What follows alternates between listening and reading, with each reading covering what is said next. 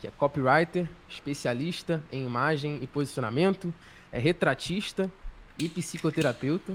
Cara, um monte de coisa que esse cara faz e é um prazer enorme estar contigo, Matheus. Seja muito bem-vindo. Vendo cosméticos também, se, se alguém quiser saber. prazer, meus queridos, prazer. Sou o Matheus aí. Alguns de vocês podem me conhecer, alguns não. Mas é um prazer estar aqui com vocês e espero que esse papo seja muito foda. O Léo nunca falha. Cara, muita gente já conhece a sua história, assim, mas tem muita gente chegando nova também. Então eu queria já começar de primeira, assim, você contar um pouco da sua história e como que você começou, né, nesse mundo do mercado digital. Legal. Eu, eu quero resumir minha história num ponto muito engraçado. Porque quando eu falo isso, as pessoas acham que eu tô de, de garoteagem. E não é. Mas, cara, eu comecei a minha vida profissional como DJ e produtor de música eletrônica. Eu não sei se eu cheguei a falar isso para você já, mas eu comecei não. dessa forma. Fiz umas músicas, toquei em rodeio, toquei para várias mil pessoas, enfim, foi muito, né? Mas realmente, cara, assim, nunca consegui de fato, né? O objetivo de todo mundo no final das contas é, pô, quero pagar minhas contas, quero viajar, nunca consegui ganhar dinheiro de fato com isso. Então, eu virei designer, especialista em 3D, e comecei a trabalhar ali na internet, vender uns, uns cursos, algumas coisas, né? Mas nada muito, muito frutífero. Aí tem toda aquela, aquela história, né? Que acho que alguns de vocês conhecem. Tava lá, puto da vida, não, não sabia o que fazer. É, minha esposa em casa, ela que tava trabalhando, pagando tudo. E falei, cara, puta que merda essa vida, que bosta mesmo assim, sabe? Não sei nem se podia falar palavrão aqui, mas agora já foi. Então, assim, eu, eu virei e falei, cara, já acompanhava o Ícaro fazia um tempo, né? O Ítalo, é, gostava muito desse pessoal. E, cara, eu vi ele falando de copy, né? Eu sempre gostei muito de escrever, mas nunca sobre vendas. Sempre uma coisa muito assim, cara, eu gosto de escrever artigos sobre a minha religião, né? A religião católica, escrever alguns artigos sobre a minha, minha fé, sobre as coisas que eu gostava de estudar, sobre literatura, mas nunca tinha parado pra pensar assim, cara, eu posso utilizar isso aqui para ganhar dinheiro.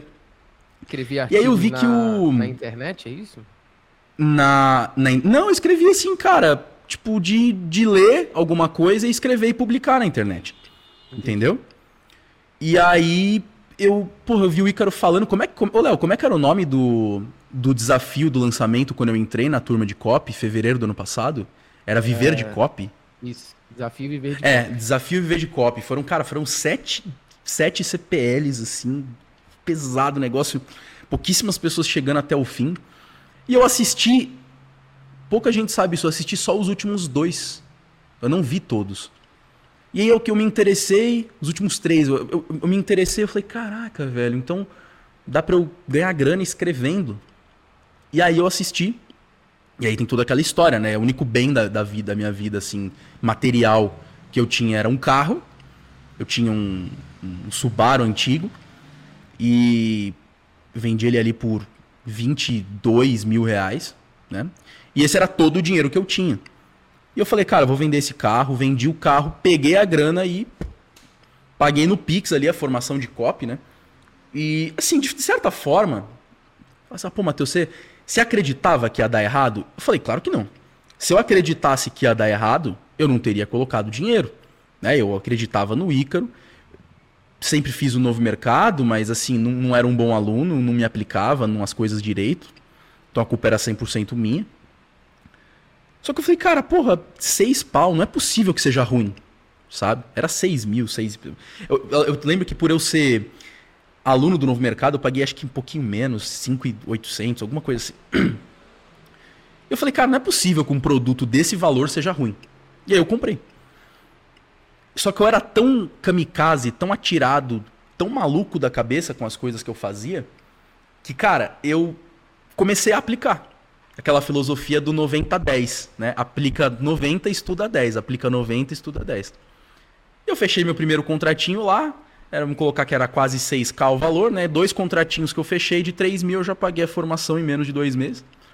Aí fiz aquele depoimento lá, né? O Léo me encontrou. Eu lembro que a, a Priscila Zilo falou também que encontrou o meu depoimento, mandou pro Fabrício. Até hoje eu não sei exatamente como é que isso aconteceu. Eu sei que o pessoal aí do Novo Mercado me descobriu. E aí, pô, rolou aquela live bala com o Ícaro, que eu tenho salva no perfil até hoje, nunca vou excluir aquilo. E foi isso, né? Tamo aí hoje. Depois eu mudei um pouco os rumos, percebi que de copy e de entender mais de pessoas eu poderia abrir certos afluentes, até porque no digital eu estou há relativamente pouco tempo, mas eu já estudo sobre o ser humano, sobre é, antropologia, sobre psicologia há mais de seis anos, né? Então eu utilizei tudo isso para começar a trabalhar com branding, posicionamento de imagem. E aí hoje eu ajudo aí empresários a conseguirem se conectar com o cliente ideal através de um posicionamento. Nisso, claro, que inclui um pouco de copy, né? Sempre tem um pouquinho de copy no meio. Você acha que esse seu passado como designer 3D ou até mesmo como DJ te ajudou de alguma forma a fazer o que você faz hoje? Ou foi algo para você entender que não, que não realmente não era aquilo? Não, não, eu, eu acredito que as coisas, cara, assim, as experiências, elas vão somando na nossa biografia, né?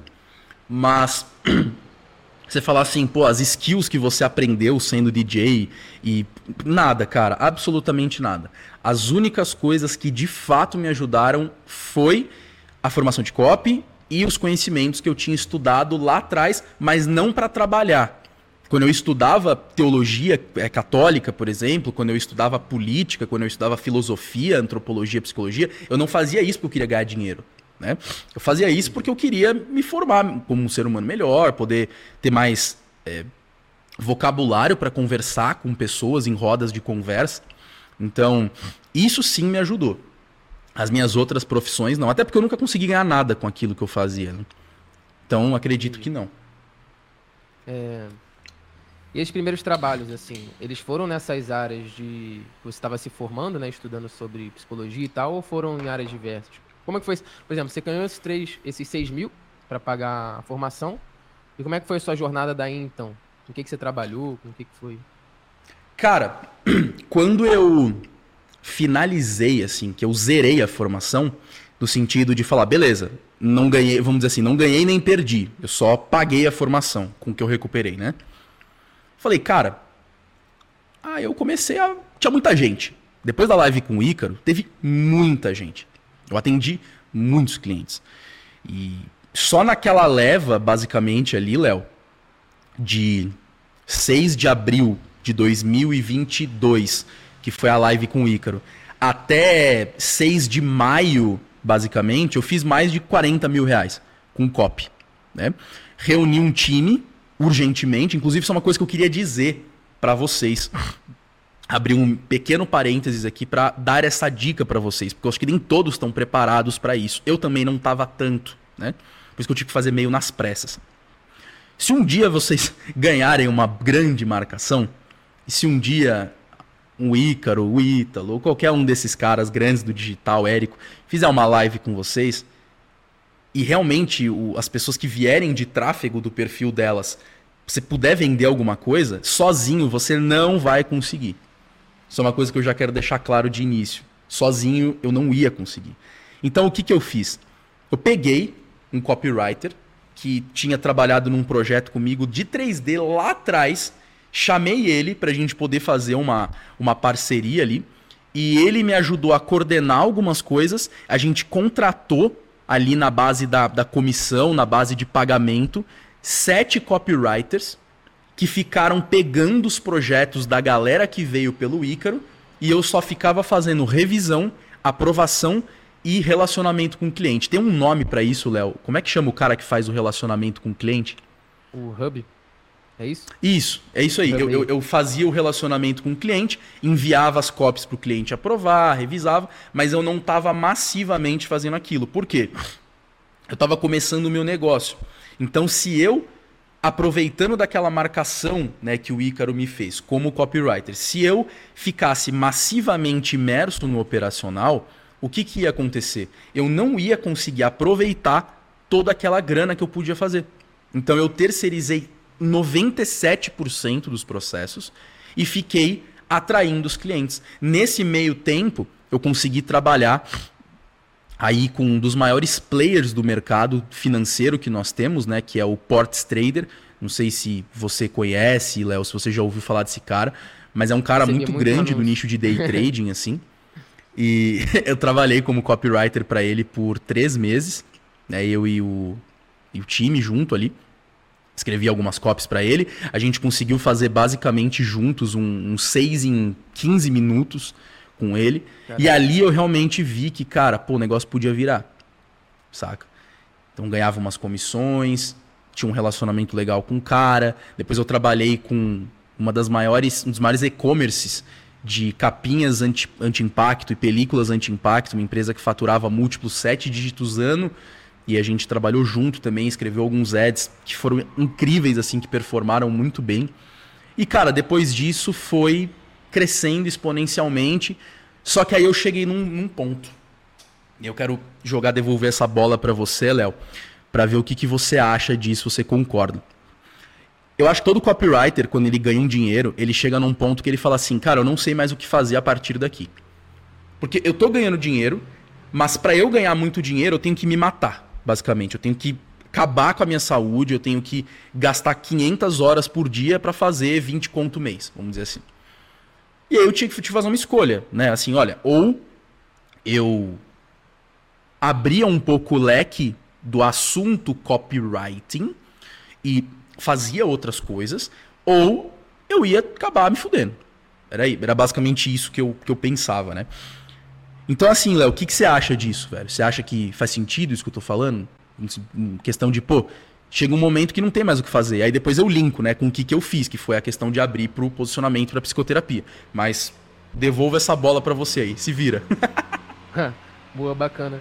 Cara, então, eu acho que assim, não só de copywriting, né, mas é é o caminho natural de qualquer negócio, assim. É, o cara sair do operacional e partir para o mais estratégico. Então, é, você fez isso até rápido, né? Na primeira marcação você já foi delegando e contratando gente para poder descentralizar isso e, e, facilitar o seu trabalho. E depois, claro, parar de revisar as coisas, né? Mas aí eu acho que tem dois caminhos. Um é esse que você seguiu, que é o de se especializar, né? E poder cobrar mais caro por isso. Eu vou até perguntar um pouco mais sobre isso. E o outro caminho seria realmente você montar um, uma estrutura, né, uns processos. Então, por exemplo, o, o McDonald's, é, ele não é McDonald's porque ele tem algo muito específico, sabe? É hambúrguer. Mas eles têm Sim. processos muito bem consolidados. Então, é, acho que não é só no caso de copy, né, mas para qualquer negócio em si. Mas, cara, eu, eu, você foi falando várias coisas aqui, eu até anotei umas perguntas. É, e normalmente no, no, ramo de copy o pessoal foca muito nessa parte de infoprodutos, né? Foi Sim. até um pouco do que você focou em parte com, com ports e com os seus próprios produtos. Mas você falou que trabalhou com um negócio de capinha, é, que é um negócio físico. Como que é isso, Sim. assim? Como que é essa oportunidade para um copy que vem do mercado digital e trabalhar com, com negócio físico também? Cara, eu costumo dizer isso que eu tô falando, eu não sei se alguém já falou alguma vez, tá? Eu posso estar sendo. achando que eu tô sendo original, mas até então vamos considerar que só eu disse isso, porque eu nunca vi ninguém dizendo. Para mim, o digital ele é uma abstração. Entendeu? Eu não acredito que exista físico e digital. Eu acredito que exista, existam negócios que funcionem dentro da internet, mas eu acho que nem por isso eles são digitais. Tá entendendo? É, eles, eles transcendem isso. Então, eu vejo muitas pessoas falando, cara, pô, como é que você conseguiu trabalhar no físico? Porque é diferente, porque isso aquilo. Eu falei, cara, para mim não mudou absolutamente nada. A única coisa é que você vai estar tá lidando com um cliente que tem experiências diárias diferentes. Por exemplo, se você está escrevendo para um infoprodutor, para alguém que trabalha com lançamentos, você está lidando com um cara que talvez nem conheça o público dele de fato. Ele nunca apertou a mão do público dele, tá entendendo? Porque ele só vende infoprodutos. Eu já vim dos dois mundos, né? Eu aprendi a vender no um a um, porque antes eu cheguei a fazer Google Meu Negócio. Então eu fazia Google Meu Negócio na rua, porta a porta.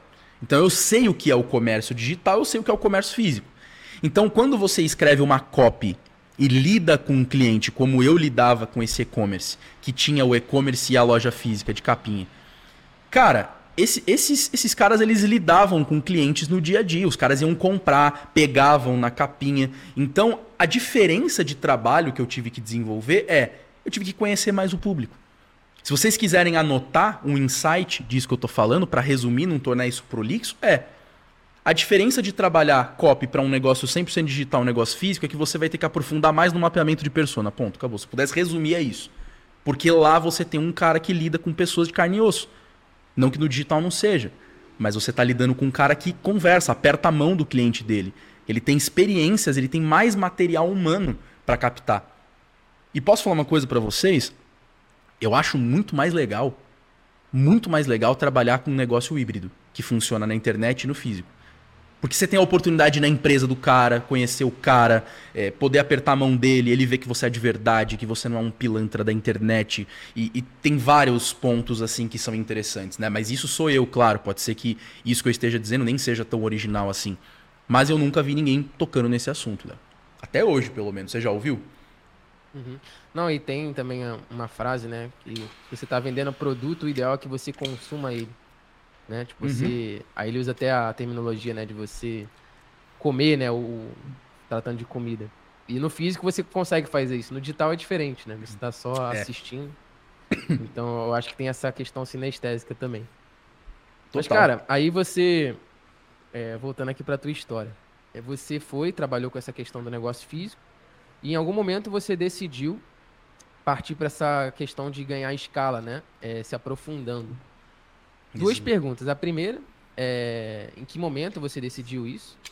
E a segunda é uhum. é qual foi o seu o seu método, né? O que, que você fez? Você largou tudo de mão, é, queimou os barcos de novo, ou então você foi só delegando?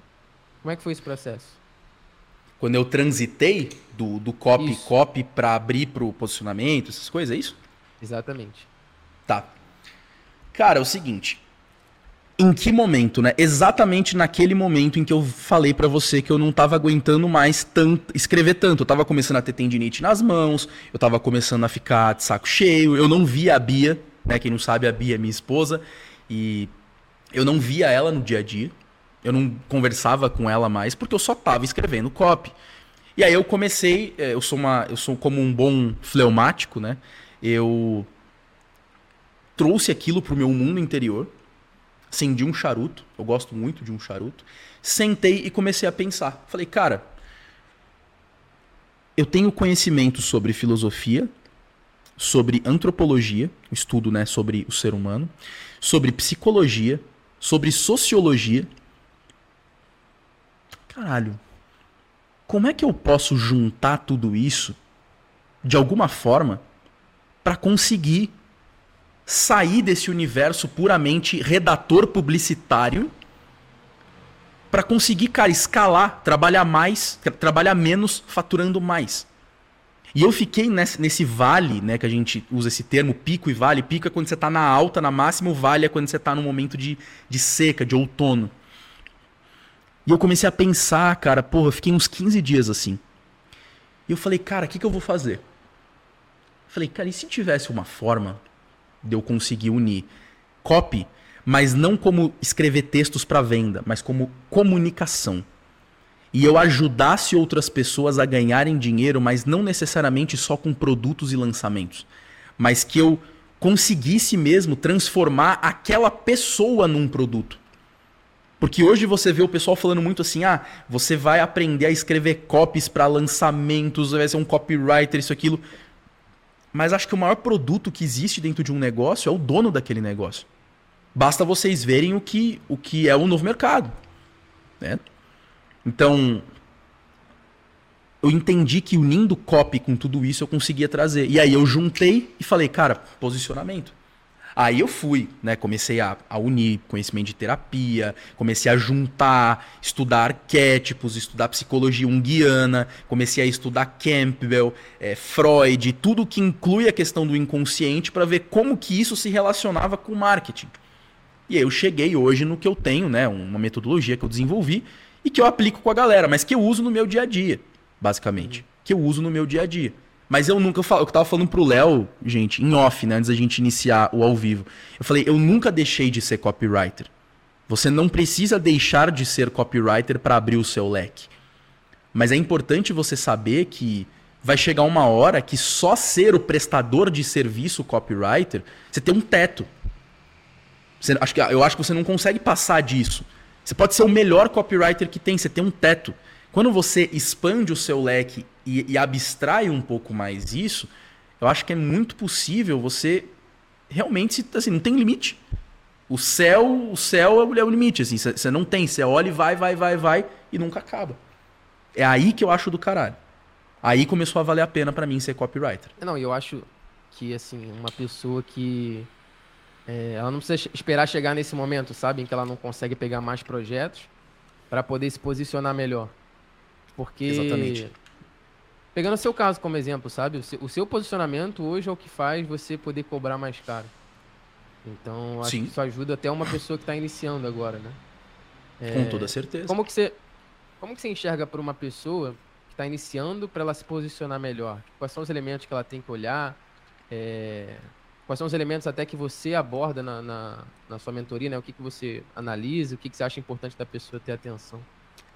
Cara, eu, eu, vou, eu vou explicar, e o legal dos símbolos, né, da simbólica, é que eu, eu transformei a minha metodologia numa história gostosa de ser ouvida e contada, mesmo que você não compra, que mesmo que você não compre o meu produto, né? Mas é, olha, olha que legal isso. Se a gente pegar todas as histórias, mitos, lendas, contos, qual geralmente que é o primeiro estágio de, uma, de um herói, de um, de um grande, né, que quer escalar uma montanha? Qual que é a primeira etapa, Léo, assim, na sua mente que vem? Quando você quer escalar a montanha, primeiro passo. Cara, seria ou o desejo dele subir ou então uma impossibilidade, sabe? não, não eu, colo eu coloco assim, o primeiro passo não como uma, um objetivo, né? Pensando que a montanha seja o objetivo da, da vida do cara, da, da, da carreira dele. Mas para você chegar na montanha, você precisa passar primeiro por onde? Por baixo, tipo, não sei. Eu chamo de trilha a trilha. Né? Uhum. A trilha é, o, é a etapa que eu falo que é a purificação. Então, comecei ali, beleza, comecei a ser copywriter, comecei a ser gestor de tráfego. Primeira coisa, você vai ter que passar pela trilha. Não existe posicionamento, né? E aqui abrindo um parênteses pequenininho no que é posicionamento, é a forma que você é percebido pelo mundo. É a forma que o mundo te vê, não é como você se mostra. Tem gente que acha que está se, tá se mostrando de uma forma e está sendo percebido de outra. É a forma que você é percebido pelo mundo.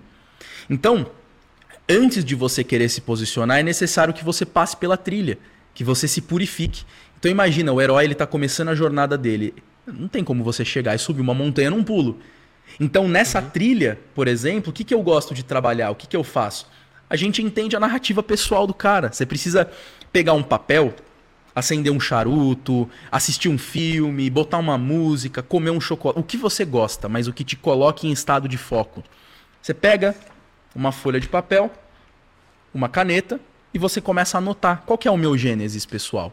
Qual é o meu, o meu começo? Da onde que surge o mito da minha vida? Né? Como é que eu começo? E aí você ah, eu comecei assim, eu vim da, da favela, eu vim de uma vida, uma vida de classe alta, eu tive esses problemas, eu passei por isso, passei por aquilo, e você vai anotar isso num papel, que é uma primeira etapa, entendeu? E depois você vai ter que entender alguns pontos. Por exemplo, o digital, eu falo o, o empreendedorismo, de certa forma, ele é um caminho muito solitário. Nem todo mundo vai te apoiar, nem todo mundo vai passar a mão na sua cabeça. Vai ter cliente filho da puta que vai te dar golpe, que vai te dar calote. Entendeu? Mesmo que você seja um cara esperto, eu já tomei calote com contrato. Então, assim, você vai ter que passar por essa purificação. Você vai ter que passar pela trilha para chegar na montanha. Então você vai ter que, cara, olha, se você é uma pessoa de quarta camada, por exemplo, você vai ter que dominar essa porra. Porque se você não vai conseguir atender clientes de alto valor, você não vai conseguir se relacionar profissionalmente bem com os outros, se você ainda é uma criança afetada. Tá entendendo? Isso tudo é a trilha, é a primeira etapa rumo ao posicionamento, rumo a uma construção de carreira fodida, de, de, faturamento alto, de realização pessoal, de, de legado, sabe? E aí inclui o domínio do próprio temperamento, é você entender que você vai ter alguns pontos que, que te limitam de certa forma, é você entender que, olha, beleza, eu quero fazer isso aqui, mas quais são as minhas circunstâncias? Isso é a purificação. E depois que a gente sobe toda a trilha do amadurecimento pessoal, a gente chega no topo da montanha. E a montanha, Léo? A montanha é símbolo do quê? Cara, de vitória, sei lá. A montanha, nas próprias escrituras, né, é, cristãs, a montanha é o símbolo da transcendência. Então é na montanha que é construído todo o processo. Então você já tomou lanhada, já passou pelos espinhos, já passou pela trilha, cortou todo o mato que tinha ali. Segunda etapa, você chegou no topo da montanha. É ali que você vai sentar, armar o seu acampamento e vai criar. Então é na etapa da montanha, por exemplo, que a gente vai ter o alinhamento profissional. Perguntas que você deve fazer para você mesmo, que eu, eu gosto de, de, de, falar em rodas de amigos, de negócios, às vezes. Cara, por que, que você iniciou o teu negócio? Uhum. Entendeu? Pelo que, que você é apaixonado, de fato? Qual é a oportunidade que o teu negócio propõe para o mundo? Você tem que ter essas respostas na ponta da língua. Porque é ali que você constrói o teu negócio, constrói a tua marca pessoal, constrói quem você é como profissional. E aí a gente vai seguindo. A gente constrói os valores, proposta, missão, o movimento, quais são os ritos, doutrinas, crenças, inimigos do qual você, enquanto marca pessoal, combate. Entendeu? Principalmente se você estiver lidando ali com um público de quarta, quinta camada. Essas pessoas elas gostam de ser, é, vamos dizer assim, pertencidas a um grupo. É, pô, Léo, você é, é head de comunidade. Isso daí, pô, pra, isso daí você sabe muito mais do que eu. Né? Esse, esse tipo de, de parte, de movimento. Tem que ter um movimento se você quer ser uma grande marca pessoal. E ali a gente passa. Eu, eu, gosto muito de mitologia grega, né, na construção de narrativa, então eu gosto de fazer uma narrativa de vendas para os meus clientes com base nos mitos gregos, celtas, nórdicos, com base no próprio folclore brasileiro, dependendo da região do Brasil em que esse cliente quer se posicionar. Tudo isso está dentro da transcendência. É o momento que você se abstrai, você se esvazia de si mesmo para que você construa na tua vida aquilo que você realmente precisa ser. E é claro, né, aí entra a tríade arquetípica, a construção do elixir. E a última etapa, Léo. Depois que você passou pela trilha, que você subiu na montanha, transcendeu, criou todo o seu negócio, o seu arcabouço ali, a sua casa sobre a rocha, o que, que você faz depois? É você, bom, pegando o exemplo da jornada herói, seria voltar com LX, seria isso? Isso. Então é a terceira etapa, é o retorno. Você, é, eu gosto de usar a analogia da tocha, né? Quando você assiste um filme de terror, por exemplo, você nunca vai ser o cara franzino, baixinho, fraquinho que entra nos calabouços com a tocha na mão. Geralmente é o, é o protagonista ou é o personagem mais forte, aquele que já passou pela trilha e pela montanha, que vem com a tocha que é símbolo de luz. E a luz é justamente aquilo que não te deixa perdido. Aquele que vê a luz não vê trevas. Porque a luz, né, é justamente ela completa, perfeita. A treva é a ausência de luz.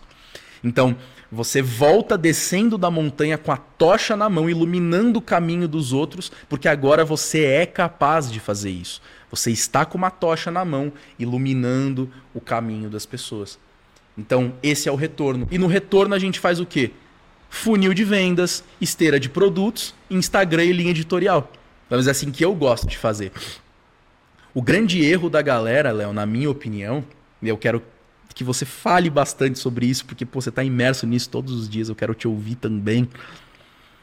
Mas o grande erro da galera que eu vejo hoje é pular as etapas, sabe? O cara, ele, ele fala assim, o que mais tem hoje, né? Vocês devem estar, tá, puta, vendo a roda isso daí. O cara toma, a menina, a mocinha, toma água na taça, bota um blazer preto, posicionamento, branding, ajuda você a construir uma marca pessoal de sucesso. Aí você vai ver o feed da pessoa, tem foto dela com a tartaruga do projeto Tamara, assim, na mão, segurando, parecendo uma criança, assim. E na primeira foto do perfil, ela com um blazer, toda dura, alinhado, assim. Então, assim, é, é, essa galera, respondendo de forma muito simples, eles não passaram pela trilha. Eles já quiseram pegar a tocha e descer a montanha direto, só que eles não subiram a montanha. Eles não passaram pela trilha. Eles não amadureceram profissionalmente, pessoalmente, como ser humano, pai, mãe, filho, como marido, como esposa, para depois querer ser um bom profissional. Não existe CNPJ forte com CPF fraco. Se você é um CPF fraco, teu CNPJ vai acompanhar o teu CPF. Tá entendendo? Então aí eu, eu queria muito ouvir de você o que, que você acha disso, dessa galera que quer ensinar sem antes aprender. Cara, eu tava conversando isso ontem com o, o Lennon, é, que é copywriter aqui da empresa, né? E a gente uhum. conversando sobre como que hoje em dia, não sei se você já percebeu isso, mas como hoje em dia todo mundo é copywriter sênior. Opa! Só botar na bio, né? é, é copywriter de bio, né? E mas assim, é muito fácil você ser copywriter sênior quando você é dono do, quando você quem quem comanda, sabe? Quem, você quem define o que que é, o que que é ser sênior ou não. Sim. É, só que eu, foi o que você falou assim, ó, e é como eu acho, sabe? É, se você se posiciona de uma forma grandiosa, sem ter passado por toda a jornada, você está fazendo um castelo, mas um castelo frágil. Que ele não, tipo assim, ele é alto, sabe? Mas também uhum. quando for precisar entregar algo, não vai ser aquilo às mil maravilhas. Então, Sim. cara, eu concordo com isso que tem que tomar cuidado. É, tanto da parte do consumidor, sabe? Que olha esse mercado e muitas vezes interpreta de forma é, errônea, né? E, e falsária, quanto da parte dos profissionais também. É, eles entenderem que para se cobrar mais e para conseguir ter sucesso, eles precisam passar por experiência, sabe? É, isso inclui aprender com outras pessoas, aprender com os próprios erros. É, eu vejo que você fez isso de forma muito rápida até. Né? Você colocou a cara a tapa e, e foi pô, é, passar pela, pela, pelas dificuldades e pelos aprendizados e agora tem esse retorno fenomenal, sabe? É, Sim. Uma, uma pergunta que eu, muita gente me mandou, né? É, o pessoal separou algumas perguntas. Boa. Pra você, é como que você faz... Primeiro, como que funciona o seu modelo de negócio hoje em dia? Né? Você uhum. falou que tem a consultoria, se é só consultoria ou tem outros produtos. E como que você faz essa, essas vendas, sabe? Se é só pelo Instagram, é, como que funciona isso? Cara, o meu modelo de negócio hoje ele é muito, muito, muito simples. Eu tenho pouquíssimas pessoas no meu time. Sou eu, a Bia, minha esposa, atuando como suporte e agenda para agendar as pessoas, agendar meus pacientes de psicoterapia, meus clientes de posicionamento, meus clientes de retrato. Eu tenho um coprodutor e a equipe dele de copywriter, designer, editor de vídeo trabalhando comigo. Eu não tenho, é, como é que chama? Cost, customers. Ah, caralho, como é que é o nome dessa porra? Customer Service. Esses nomes que, que, o povo fala, né? Que trabalha com. Acho que com experiência do cliente, né? Eu cuido dessa, dessa parte também. E, e o meu modelo de negócio ele é resumido nisso. Eu tenho duas consultorias, uma de 22 mil e uma de 45 mil, onde uma eu acompanho a pessoa por seis meses e a outra eu entrego tudo e acompanho por um mês construindo todo o posicionamento dela, com retratos, com identidade visual, com designer especializado, todo um processo consultoria de implementação de funil de vendas, para deixar ela pronta, para que ela não precise de outro profissional senão eu. Eu faço tudo ali que é necessário e entrego o plano para ela. Eu também tenho o meu modelo de negócio paralelo, que são os retratos, que particularmente é uma das coisas que eu mais gosto de fazer na minha vida porque é onde eu coloco todo em, todo em prática né, o que eu aprendi e estudei sobre teatro, sobre interpretação, sobre ser humano, sobre psicologia. Então eu tô ali com a pessoa na minha frente e eu comando ela, ó, faz assim com a mão, mexe nesse pedacinho do blazer, traz o cabelo um pouquinho mais para cá, eu toco na pessoa, né? O digital ele tirou isso da gente, essa humanidade. Por isso que eu, eu valorizo tantos trabalhos presenciais, que parece que a galera não quer mais saber de encostar em ninguém, né? Acho que a pandemia tirou muito isso das pessoas também. Mas, cara, o retrato é muito legal, também tenho esse, essa questão. Tô atendendo pouquíssimos pacientes, tô com dois pacientes só, porque eu não tô mais focando nisso, né? Eu só atendo assim, o cara vem falar comigo, eu tenho um horáriozinho, beleza, eu te encaixo, mas eu não divulgo mais a minha agenda de terapia, porque não é meu objetivo. Então esse é o meu modelo de negócio. Agora eu estou começando a expandir um pouquinho para os produtos low ticket. Antes eu trabalhava apenas com as consultorias, com os produtos high ticket, né? Até porque meu trabalho de retratos ele já é high ticket, porque ele começa em 4 mil reais e vai até 20 mil reais. Então ele já é um trabalho caro. E para as pessoas que chegam no meu perfil hoje e não têm condição de comprar nada do que eu ofereço, eu falo, cara, não é justo também que eu deixe todas essas pessoas na mão, até porque eu já estive nesse lugar. Então eu estou desenvolvendo um guia, por exemplo, que eu lancei esses dias, que é o Arquétipos para Conversão 1x1. E falando inclusive daquilo que a gente estava conversando sobre como que eu evoluir, né? Como que eu progredi tão rápido, de certa forma, cara, call 1x1, sessão de análise 1x1, fiz mais de 500 calls de junho de 2022 para cá, 500 calls de venda, com uma média de conversão ali de 70%, vendendo produtos de 500 a 20 mil reais. Então, aquela plaquinha da Eduz ali atrás veio disso, foram 100 mil reais faturados só pela Eduz, fora os Pix né, que eu recebi, fora Asas, fora outras plataformas, cartão, Mercado Pago, enfim, totalizando aí bastante. Então, assim, essa esteirinha low ticket, ela veio para poder ajudar realmente as pessoas que querem comprar alguma coisa de mim, que querem estudar sobre arquétipos, que querem aprender com aquilo que eu sou especialista, mas não tem 20 mil reais para dar na minha mão ainda. Então, eu coloquei esse guia, por exemplo, arquétipos para conversão 1x1. Peguei toda a minha experiência de sessões de análise, toda a minha experiência de traquejo de comunicação em sessão de venda, com essa taxa de conversão que eu tinha, condensei, no, condensei num produto de 45 reais, botei no meu perfil, consegui fazer pô, 50 vendas em um dia dele, 45 reais. Né? Então, tudo isso é pô, muito importante, sabe? Para poder fazer. Estou pegando agora, escrevendo o, o, guia de prospecção, né? Como atrair clientes ricos, para galera que quer estruturar uma forma de comunicar com clientes que faturam mais de 100 mil por mês e como que você faz uma venda com ele, como que você faz conteúdo para ele, como que você faz todo esse processo e tudo produtinho de 45, 150 reais, 100 reais para rodar paralelo e basicamente sustentar todos os meus custos, né? A ideia deles não é ter lucro, é simplesmente pagar todos os meus custos de, de negócio, de empresa, para eu ficar no zero todos os meses e ter só lucro com as minhas consultorias. Então esse é o meu modelo de negócio atual e que eu acho muito interessante porque ele é enxuto. Sim. Você pega poucos projetos, mas que trazem um faturamento muito grande, né? É... Sim. Cara, e da onde vem essas pessoas que você faz call, assim? Elas vêm todas do Instagram? Ou você roda tráfego? Como é que é o seu canal de captação? Cara, eu vou mostrar um negócio aqui para vocês na câmera. Eu fiz um... Eu criei uma estratégia de posts coringa. O que, que é isso? Eu mapei o meu público-alvo, basicamente. Tem um post meu aqui, como ativar um arquétipo. É um clickbait, né? Porque muita gente fala muita merda de arquétipos.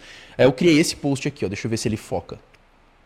Ele tem mil e poucos likes, tem mil saves e muitos compartilhamentos, enfim. O que, que eu faço com esses posts?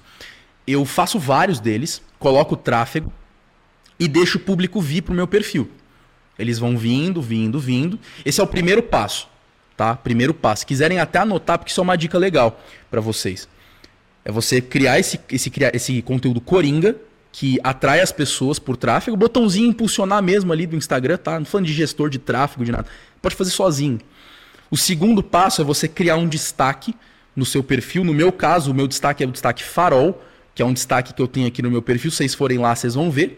Esse destaque aqui, ó, farol, ele é um destaque que resume basicamente todo o meu trabalho e a minha filosofia de vida. Então, aquela analogia toda que eu fiz para vocês da trilha, da montanha, do retorno, tá tudo nesse destaque. Porque aí a pessoa chega no seu perfil, ela precisa entender, tal, o que, que é isso? Que porra é essa? Como é que eu, como é que eu faço aqui para me localizar? Então ela tem um passo a passo muito claro. Eu abro caixinha todos os dias, essa pessoa manda uma pergunta, eu falo, ó, oh, isso aqui, isso aqui, isso aqui. Se você quiser saber mais, lê o destaque farol. O destaque farol, ele é o, o coringa do meu perfil. É tudo que, que eu faço da minha vida como profissional se resume ao destaque farol. Entendeu? E aí, através disso. Pessoas, né? Exatamente. E aí, através disso, eu vou rodando, rodando. Algumas pessoas eu levo para um formulário. Eu tenho alguns formulários aqui de filtro, né? Inclusive, algo que eu disse, inclusive, numa entrega do, do guia que eu fiz é, cara, você não tem que tratar o seu formulário de, de sessão de análise como uma reunião, uma consultoria gratuita. Porque as pessoas, quando vão para uma consultoria gratuita, elas não esperam que vá ter uma venda, por mais que seja muito óbvio, né, hoje em dia. Mas elas não esperam que vai ter uma venda. Então eu chamo de entrevista de seleção. Isso gera, Léo, uma exclusividade, cara, tão grande, tão grande para pro seu, pra sua entrega, porque olha só que massa. Quando eu chamo o meu formulário de filtro para entrevista de seleção, eu estou basicamente falando para ela assim: eu vou te trazer para uma entrevista para ver se eu deixo você me fazer um pix. Isso é muito forte. Eu não, tipo assim, você dá a ideia pro cara de que, olha, você precisa de mim muito mais do que eu de você. Então, eu tô te chamando para uma entrevista para ver se eu deixo você fazer um Pix, para ver se eu deixo você passar o cartão no meu produto. Então, assim, cara, eu escolho as pessoas que eu quero trabalhar, essa filosofia que você tem que trazer. Né? Eu escolho, eu tenho que escolher as pessoas com as quais eu quero trabalhar e deixar claro para elas que elas estão sendo escolhidas a dedo, de que não é pagou entrou. Mas é claro, né? Isso eu estou falando para um produto de 20 mil reais. Porque não adianta a pessoa passar o cartão e você não conseguir entregar o resultado para ela. O cliente ideal, na minha visão, Léo, ver se você concorda com isso também. O cliente ideal, para mim, ele não é só o cara que tem o dinheiro para te pagar. Ele também é o cara que você consegue entregar resultado mais fácil, mais rápido. Porque de nada adianta você receber o dinheiro do cara e não conseguir pro, é, perpetuar né, o eco daquele barulho que você fez com o cliente. Então isso é uma coisa que eu gosto de fazer também, dentro do meu perfil. Faz sentido? Essa Não, questão e a da que vai que vai implementar também, né, o que você que você sugerir, sabe? É, não adianta nada você pegar um cliente e ele não colocar em prática, né? Você dá todas as instruções. Mas, olha, cara, achei muito, achei muito interessante essa questão do dessa psicologia reversa, né, de certa forma. Porque Sim. a pessoa que ela começa a fazer o, o, eu vou tomar cuidado que eu vou falar agora, mas tipo fazer o seu trabalho de copy, porque ela que se convence, sabe? Ela que faz Exatamente. esse trabalho de convencimento. Exatamente. É, então, genial. Toda, toda a minha Cara, filosofia de trabalho como pai agora, né? Como meu filho nasce daqui 20 e poucos dias. Falo, cara, eu tenho que ter uma filosofia de trabalho de trabalhar o menos possível para ganhar o mais, o maior possível, para eu passar o maior tempo possível com a minha família. Né? Eu não sou, por exemplo, um, um, um endinheirado, é, avarento, sovina que só quero ganhar dinheiro, dinheiro, dinheiro. Não, mano, assim, quanto antes eu puder parar de trabalhar, para mim é melhor. Que eu quero aproveitar minha família, eu quero aproveitar e poder gastar o dinheiro que eu, que eu vou ganhar, né? Então, toda a minha filosofia de trabalho meio, é baseada nisso. É um meio. Então, o, o quanto eu puder fazer, e, e eu achei legal que você percebeu isso, de fazer a psicologia reversa, para eu trabalhar menos até na COP. Então é tudo baseado nisso, é trabalhar cada vez menos para que o meu cliente trabalhe por mim. E eu ainda permitir ou não que ele me faça um Pix. Isso é muito forte. Mas não é assim, quem está assistindo lá o podcast agora. Ah, eu posso fazer isso agora? Come... Não. Você ainda não consegue fazer isso. Comecei agora no digital. Não sei, você suporte ativo, você assistente virtual. Cara, não. Você tem que tomar um pouco na cabeça, né? Aceitar uns serviços ruins no começo, para você pegar a casca, para você passar pela trilha, se purificar. Depois que você estiver na montanha, descer com a tocha, aí você faz o que eu tô falando que vai dar certo pra caralho. Demais. Cara, e, e pra galera que tá começando agora, você falou sobre arquétipo, né? Muita gente nem, nem sabe o que, que é isso. É, uhum. Você conseguiria trazer pelo menos um, um briefing assim pessoal do que, que é arquétipo e como que ela poderia. Quais são as oportunidades que ela tem sabendo disso, sabe? Legal. Vou organizar isso aqui. Para começar a explicar um pouquinho sobre arquétipo, se você quiser aprofundar sobre isso, tem inclusive uma aula minha aqui na, na comunidade, acho que está fechada para os alunos, mas depois assistam. Quem for aluno, assista, porque tá muito boa aquela aula e ela resume muita Por coisa. Por sinal, você ficou de fazer uma parte 2, hein? Tem que rolar. Vixe, a cobrança ao vivaço. Só marcar. Só marcar que a gente vai. Mas as próximas tem que ser aí, na sede. Fechado. então é o seguinte, ó. Basicamente a mente humana é, ela é dividida em quatro partes, né? E isso os gurus de arquétipo não vão te falar, é óbvio, porque eles só querem ganhar dinheiro e não querem falar a verdade. Consciente, pré-consciente, inconsciente individual e inconsciente coletivo. Certo? O, o, consciente é aquilo que você, por exemplo, você sabe que você está assistindo esse podcast. Isso é muito claro para você. Certo? Você sabe que o Léo está aqui comigo, você sabe que o, que o novo mercado está aqui presente neste momento. Então você, isso é como se estivesse bem aqui na frente, né? O pré-consciente é como se fossem as gavetas do escritório. Tá ali, mas não tá tão acessível assim.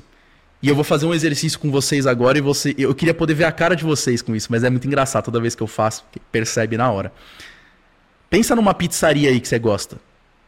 Pensou na hora, não pensou? Mas essa informação não estava aqui. Você teve que buscar na gavetinha. Mas estava muito fácil. Muito fácil. Então você conseguiu pegar rápido. É o que a gente chama de pré-consciente. É quase consciente, mas ainda não é. Nós temos o inconsciente individual, que foi onde Freud chegou, por exemplo, que é o, o, o, significado dos sonhos, por exemplo, os símbolos individuais, é, o, o que as coisas significam para você de forma subjetiva.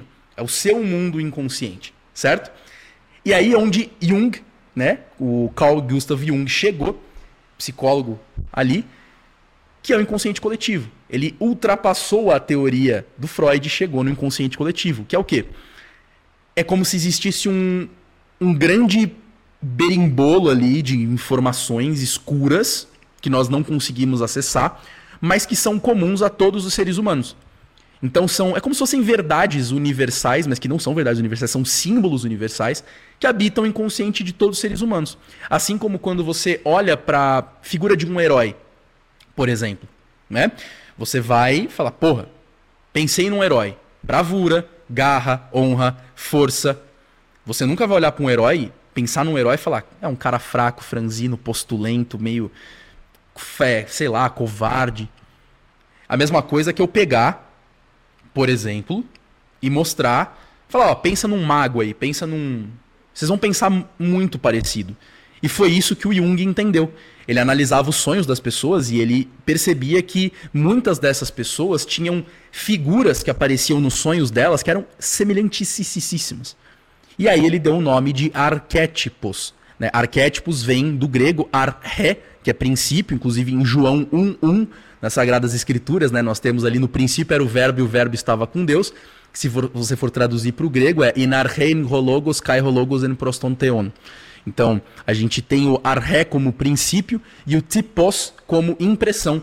Então, na tradução seria impressão primordial ou uma marca primordial que está ali desde sempre habita o inconsciente de todos, todos nós, de forma igual. E aí, claro, né, o Jung, ele nunca falou sobre 12 arquétipos, isso é uma coisa que eu já quero desmistificar aqui. O Jung nunca falou sobre o arquétipo do governante, do mago, do sábio, ele nunca falou a respeito disso. Quem trouxe os 12 arquétipos para nós foi a marqueteira daquele livro ali em cima, O Herói Fora da Lei que ela entendeu e organizou em 12 os padrões de comportamento humanos baseados nesses princípios primordiais. Certo? Nessas impressões primordiais.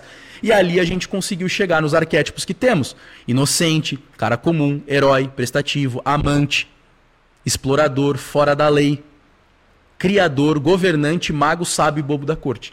Que são os arquétipos que nós temos, os 12 arquétipos. 12 padrões de comportamento que mostram a jornada de evolução do ser humano, a jornada de desenvolvimento da psicologia humana. E aí, nisso, nós podemos utilizar no marketing, por quê? Porque se eu estou me comunicando, aí vem a segunda pergunta do Léo. Como que a gente pode utilizar os arquétipos para poder ganhar mais dinheiro? É muito simples. Se existem padrões de comportamento do qual todos os seres humanos respondem igual, de forma igual ou muitíssimo semelhante, por que não utilizar esse conhecimento simbólico para se conectar com o seu cliente ideal. Essa é a lógica dos arquétipos. Então, se eu estou me comunicando com um pai de família que tem uma empresa estruturada, que tem uma família linda, cristão, todas aquelas coisas que você já, já vem ali como um, um padrão ocidental, vamos dizer assim, Cara, eu não vou conseguir me conectar com ele de short, chinelo, camiseta, num cenário todo fodido, a parede toda esburacada, com uma câmera ruim, um áudio bosta. Eu não vou conseguir me comunicar com esse cara. Então, o que, que eu faço para me comunicar com ele? Eu utilizo de elementos simbólicos, que nós chamamos de semiótica, é o conjunto do todo, né, dos símbolos, para conseguir se comunicar com isso que já existe adormecido na cabeça dele. Então, quando nós estamos falando ali de um pai de família, como eu citei para vocês, nós estamos falando do arquétipo do do Léo. Cara comum ou herói? Não, ó, o, o pai de família que tá lá, dono de empresa, pô, o cara foda, quem que é esse cara? Cara, sei lá, eu estaria governante. Governante, ou... é isso aí. O assim, arquétipo do é governante é, é isso. Também. É uma dúvida que eu tenho. Primeiro, uma pessoa tem só um arquétipo? E, e segundo, o arquétipo é algo que você escolhe, algo que você vai assumir? Ou você analisa algo que você já possui e identifica um arquétipo que entra de acordo com a sua personalidade, por exemplo? Beleza, vamos lá. Eu quero que você, você imagine, Léo, os arquétipos como um desenho na sua cabeça. Vai ficar muito mais claro, tá? Imagina que você está no meio de um grande círculo. tá? E dentro, de, dentro desse círculo existem 12 mentores, certo? São 12 mentores fazendo uma ciranda em volta de você. E você ali no meio. Por alguma razão durante a sua vida, seja porque você assumiu uma grande responsabilidade, porque você perdeu um ente querido, ou porque você ainda é uma criança de dois anos de idade, é, ou porque você se separou, enfim, qualquer coisa do tipo. Certos mentores desses 12 que estão em volta de você se aproximam de você por alguma razão. Então, eu, por exemplo, eu, Matheus, eu vou trazer o meu caso individual. Beleza, galera? Pô, eu sou pai agora. Meu filho vai nascer daqui 20 dias. Muita responsabilidade, muito controle. Tô fazendo um lançamento agora que vai ser em maio. Tô começando a expandir meu negócio. O que, que acontece comigo nesse momento, com a minha personalidade? Eu integro as coisas do mundo dentro de mim de forma mais madura e responsável. Isso quer dizer que naquela ciranda dos 12 mentores, o que se aproximou de mim é o governante. Entendeu? Então isso quer dizer que eu estou ativo no arquétipo do governante. Porque por N razões da minha vida, que podem variar, pra, pode variar de vida para vida, as responsabilidades e a, o padrão do governante se aproximou de mim. Então eu estou com o mentor governante mais próximo de mim. Pode ser que daqui a um tempo eu consiga relaxar um pouco nisso e de mim se aproxime, por exemplo, o mentor sábio. Entendeu? Porque eu estou buscando um conhecimento profundo sobre alguma coisa. Então, eles se aproximam e se afastam, se aproximam e se afastam de acordo com as coisas que acontecem na sua vida e durante a evolução ali da, da sua biografia, da sua personalidade, durante a, as coisas. Entendeu? Então você não nasce com um arquétipo, você nasce com os 12. A diferença é que durante certo momento da tua vida, eles estão ali. Que nem um software, né, de computador. Você imagina, a gente está com aberto agora, vocês estão assistindo o podcast, vocês estão aberto o Chrome, provavelmente, o Google Chrome, o Notion ali anotando alguma coisa e o WhatsApp. Então é como se o arquétipo do Chrome, do Notion e do WhatsApp estivessem ativos na sua vida, mas não é por causa disso que o Photoshop deixou de existir. Ele está ali, só que ele está fechado. Entendeu? Ele está fechado. Para você abrir ele, o que, que você precisa fazer? Você precisa surgir a necessidade do Photoshop. Aí o Photoshop vai abrir, vai se aproximar de você. Ficou claro isso? Ou tá muito bagunçado ainda? Sim, sim. Não, para mim ficou claro. É uma analogia é... bem, bem legal que eu gosto de fazer. Uhum. E você usa esses arquétipos nos retratos também, certo? Esse, sim. esse conceito, né? Total. E quando você olha, você olha a partir do, do público que a pessoa quer atingir ou também da, da pessoa, é, da comunicação dela, você que monta tudo do zero e reformula? Como é que é esse processo na, na, na retratação, né? Vamos lá, existem dois casos. Existe o caso do cara que já é um governante e quer se comunicar melhor. E existe o caso do cara que é um cara comum, uma pessoa comum, quarta camada pra caralho, quinta camada pra caralho, e ele quer melhorar para conseguir se comunicar com um cara governante. Você concorda que dificilmente uma pessoa de quarta camada vai conseguir se comunicar com uma de sexta, sétima? É muito difícil. Então são dois trabalhos. O primeiro trabalho, eu preciso alinhar pouquíssimas coisas. Pode falar. Não, é pedir para você explicar para a galera essa questão das camadas. Pode ter muita gente que não Ah, sabe. eu explico. Eu explico sim. É, eu vou concluir esse ponto, já emendo nas camadas para eles entenderem. Então, o cara que já está pronto, eu só vou posicionar ele. Eu só vou falar, ó, você vai usar essa roupa aqui que vai te ajudar melhor para comunicar com esse público.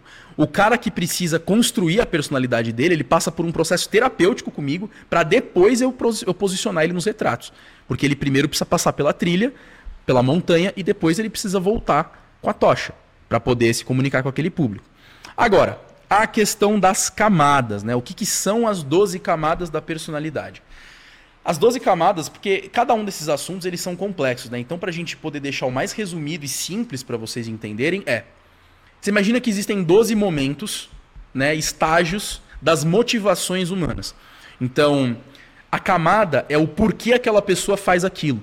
Então, quando a gente está falando, por exemplo, de uma quarta camada, a gente está falando de uma pessoa que a motivação dela é encontrar no mundo os afetos. Ela está se localizando nos afetos. Então ela ainda não sabe se as pessoas amam ela, se elas não amam. Elas não, ela não sabe quando ama, quando não ama.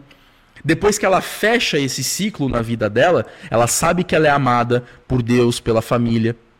Ela sabe que ela não deve, que assim, que o mundo não deve nada para ela, que as coisas que aconteceram é isso aí mesmo, é a vida acontecendo e que agora ela precisa ser forte.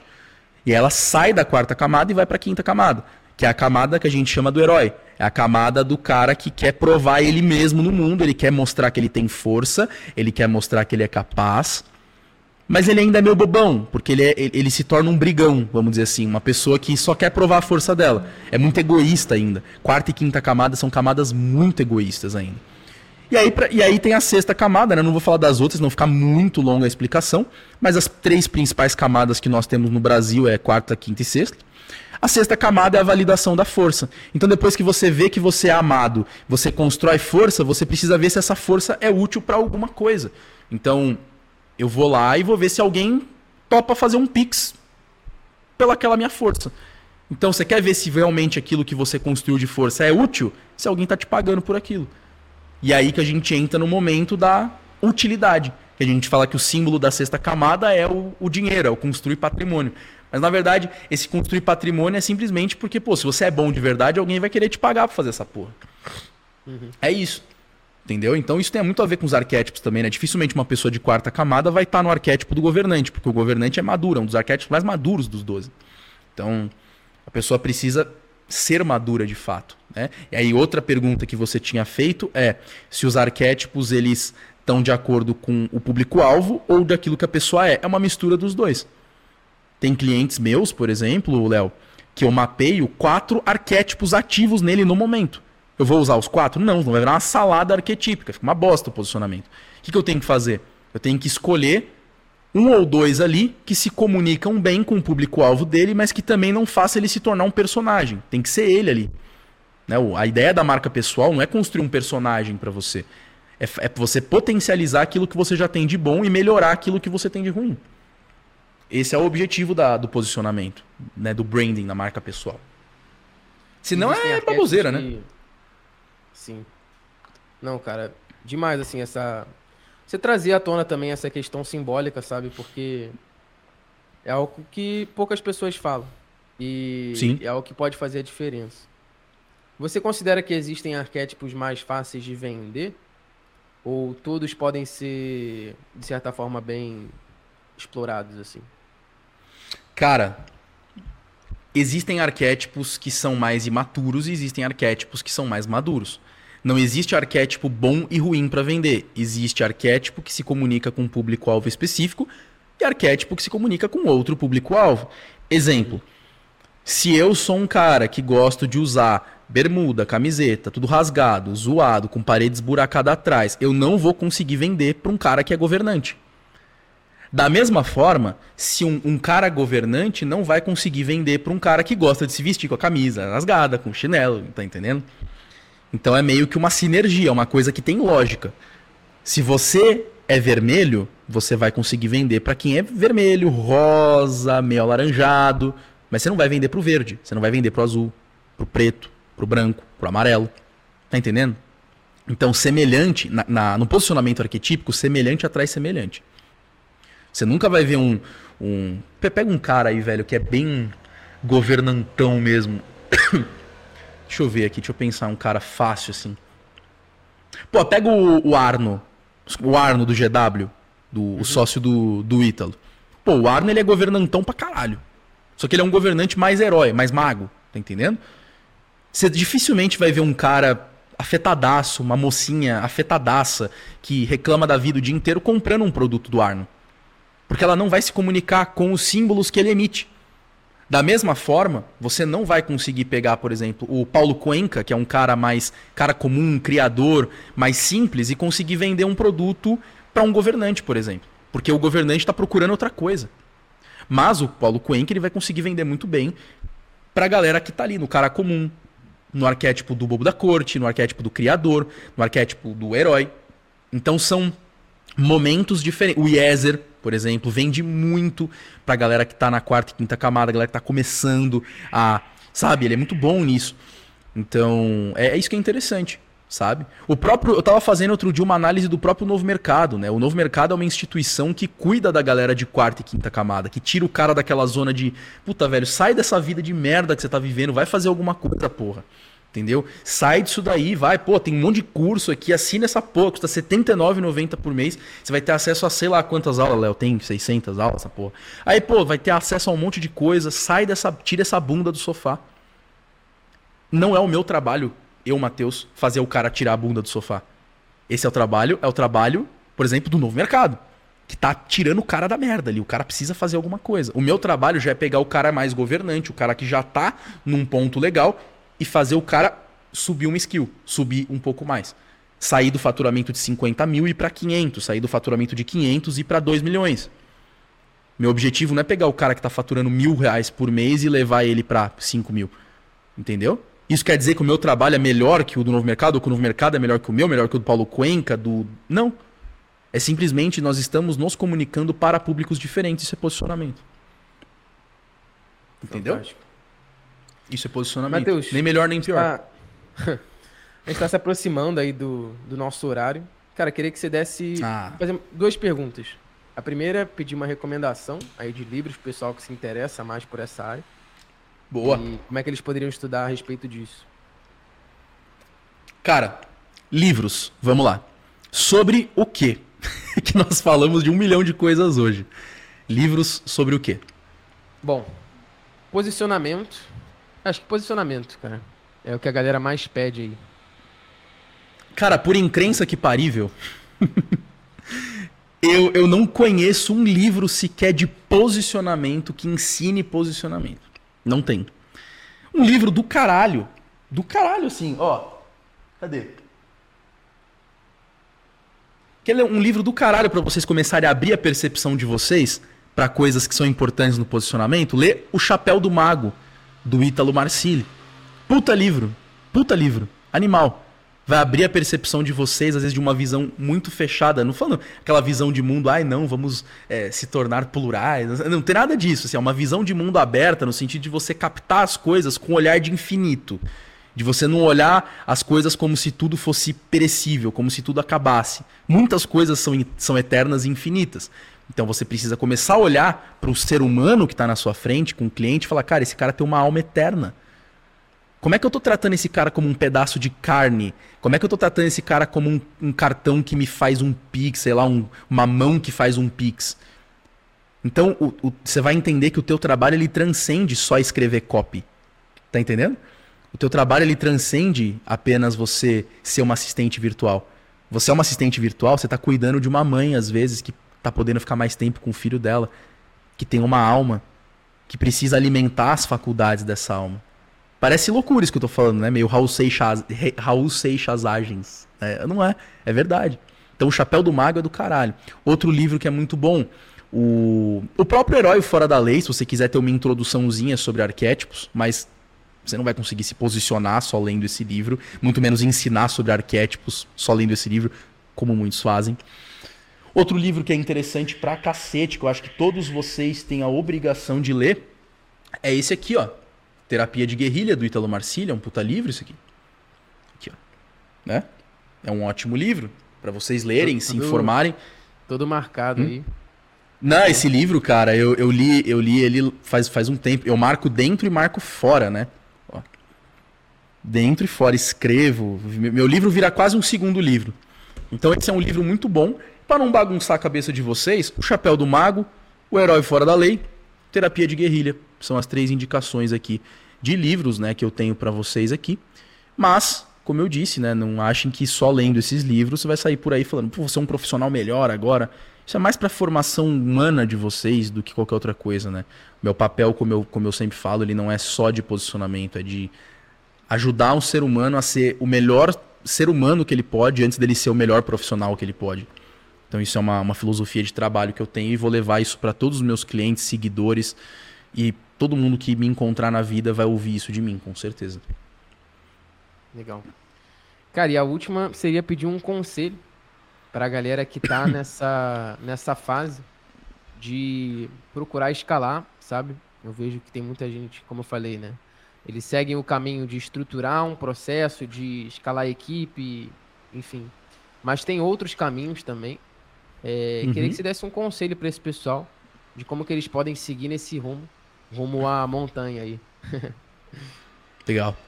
Cara, primeira coisa é entender, né, isso é uma das frases que marcaram a minha vida e que depois do que eu passei e do que eu vi clientes meus passando para conseguirem trabalhar comigo, eu me recuso a aceitar alguém que fala que não é o momento ideal. E aí surgiu a frase, né, não é, não existe momento ideal. O momento ideal é você fazer o que você pode com o maior apreço possível e dentro da sua circunstância. Já dizia é, não lembro qual santo da igreja falava isso, mas isso tem muita relação com o que eu vou dizer agora. A santificação não vem pelos, pelos grandes atos, mas por descascar com muito amor a batata que você descasca para o almoço da sua família. Né? Então, santifico-me descascando batatas. É isso. É você entender que, cara, se você for esperar o um momento ideal para descascar a batata da França com a melhor faca do mundo, provavelmente você nunca vai descascar bem uma batata. Você tem que fazer aquilo que está dentro do seu alcance, com o máximo de apreço que você puder, dentro do que, tá, que você pode fazer. Então não existe momento ideal. Se a oportunidade passou na sua frente, agarre ela do jeito que você pode. Porra, eu vendi o meu carro, velho. É um carro. Eu, eu não vendi o meu celular, eu vendi o meu carro, o meio de transporte que eu usava para levar minha esposa no hospital, para ir, ir no médico, para ir no, no jiu-jitsu. Pra... Eu fiquei sem carro, velho. Tá entendendo? Então, não existe momento ideal. Essa é a primeira coisa. Essa filosofia de vida lá, de, de vida e de trabalho, ela, ela edificou. As pessoas olham para mim e falam assim, Mateus, como é que você conseguiu ganhar tanto dinheiro em pouco tempo? Isso é incomum. Eu sei que é incomum. Mas é incomum para aqueles que acham que existe um momento ideal. Não existe um momento ideal. Ou você faz o que tem que ser feito no momento que, é, que, a, que a coisa pede, que a realidade brada, grita para que você faça aquilo, ou você vai provavelmente viver uma vida de fracasso, de frustração, não vai conseguir alcançar os seus objetivos, vai falar que a culpa é do presidente, vai falar que a culpa é do, do, do sei lá do que, do, do STF, vai falar que a culpa é de um monte de coisa e não é. A culpa provavelmente é sua mesmo. Só que é difícil assumir essa porra. Tá entendendo? Então faça. Apenas faça. Esse é o único conselho que eu tenho para dar para vocês. Seja um bom ser humano antes de ser um bom profissional. Aceite a trilha. Viva a trilha com amor, com paciência, com caridade, porque sem trilha não existe topo da montanha e muito menos retorno para transformar a vida dos outros.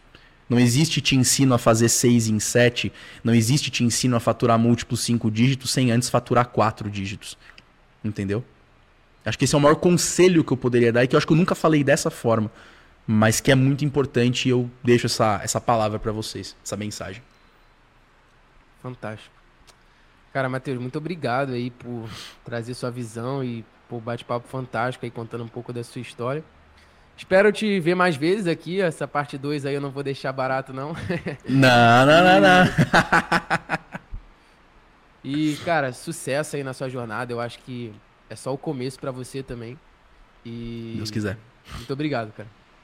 Obrigado, obrigado vocês, obrigado a todo mundo que escutou aqui até o final, né? Às vezes eu gosto de aprofundar um pouco mais muita superficialidade nesse digital de hoje. Eu gosto de aprofundar, ficar meio longo. Mas espero que vocês tenham gostado bastante. Depois eu vou até assistir isso aqui de novo para ver como é que ficou. E foi um prazer. Espero vê-los mais vezes e na próxima estar aí com você para apertar sua mão e fumarmos um charuto juntos. Fechou. Pessoal, muito obrigado pela presença de todos e até a próxima. Até.